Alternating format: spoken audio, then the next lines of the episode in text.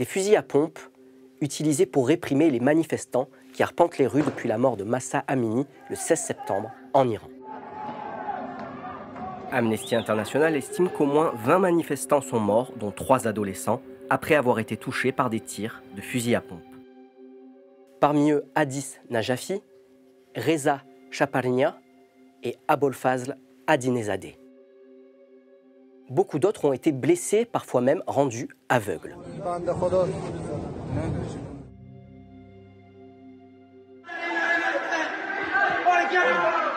Les fusils à pompe peuvent, dans certains cas, être utilisés par les forces de police pour contrôler les foules.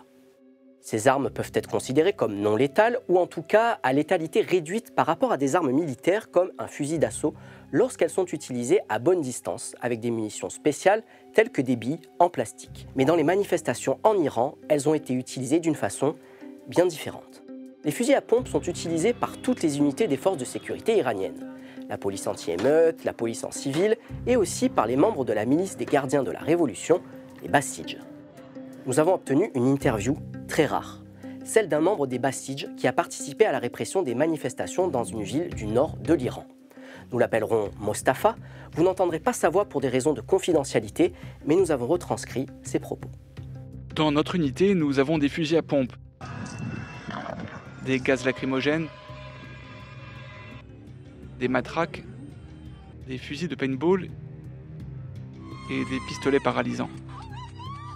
Nous avons eu quelques heures de formation à ce que nous appelons des armes non militaires comme celle-ci.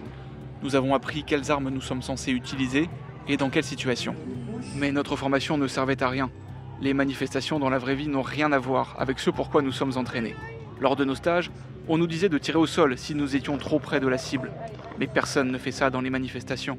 J'essaye de ne pas toucher les manifestants. Je tire au sol ou dans d'autres directions pour les effrayer et les repousser, mais tout le monde n'est pas comme moi. Les membres de mon unité visent les gens pour les toucher, à la poitrine ou à la tête, pour les tuer. Nous avons lancé un appel sur les réseaux sociaux en demandant aux manifestants iraniens de nous envoyer des photos de munitions usagées récupérées lors des rassemblements. Nous avons reçu plus de 100 photos et vidéos de 30 manifestations différentes dans plusieurs villes à travers l'Iran. On y voit des restes de grenades lacrymogènes, des balles en caoutchouc et en plastique, et des balles tirées par des kalachnikovs.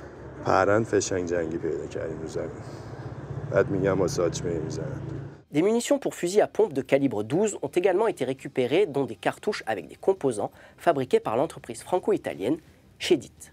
Mais la munition la plus fréquemment récupérée était celle-ci, une cartouche de fusil à pompe transparente où on peut lire Maham 12 et les mots Anti-Riot, RBC, Hard ou encore Soft.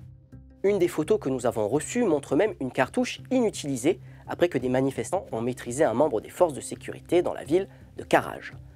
On y voit des billes de plastique rouge-orangé à l'intérieur. Selon Mostafa, le Basiji, ces cartouches anti-émeute Maham fabriquées en Iran sont standards. Mais ces unités auraient également reçu des cartouches pour fusil à pompe avec des plombs métalliques. Les cartouches étiquetées soft ont des billes plus grosses à l'intérieur. Elles sont douloureuses mais pas mortelles si vous évitez de tirer sur le visage et les yeux. Les plombs durs sont plus petits. Les cartouches contiennent beaucoup de plombs durs.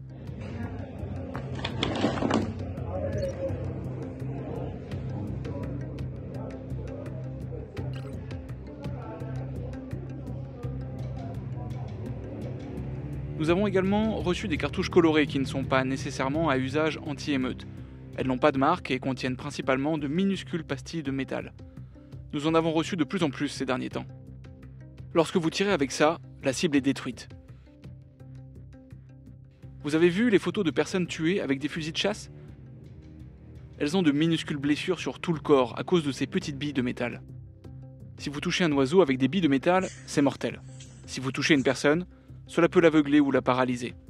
Peu importe ce qui est écrit dessus, que ce soit une cartouche anti-émeute ou une cartouche de fusil à pompe, c'est pareil. Si vous tirez à bout portant, ça peut tuer. L'utilisation de munitions à projectiles multiples est interdite selon les directives de l'ONU sur les armes à létalité réduite. C'est ce qu'indique ce document où l'on peut lire que le tir simultané de multiples projectiles est imprécis et en général contraire au principe de nécessité et de proportionnalité. Les balles métalliques comme celles tirées par les fusils de chasse ne devraient jamais être utilisées. Des manifestants nous ont également envoyé des photos de blessures causées par des armes non létales. des contusions causées par des balles en plastique et des blessures causées par des chevrotines en métal. De son côté, le New York Times affirme que des centaines de manifestants iraniens ont été rendus aveugles. Mostafa al-Basiji nous a expliqué que cette année, seuls les gardiens de la révolution et des agents de la police ont eu l'autorisation d'utiliser des armes telles que des fusils d'assaut. Il nous a aussi affirmé que son unité n'avait pas utilisé ses kalachnikovs, en tout cas pour l'instant. Nous avons aussi des kalachnikovs dans nos casernes. Nous n'avons pas encore reçu l'ordre de les utiliser, mais nous les utiliserons lorsque l'ordre sera donné.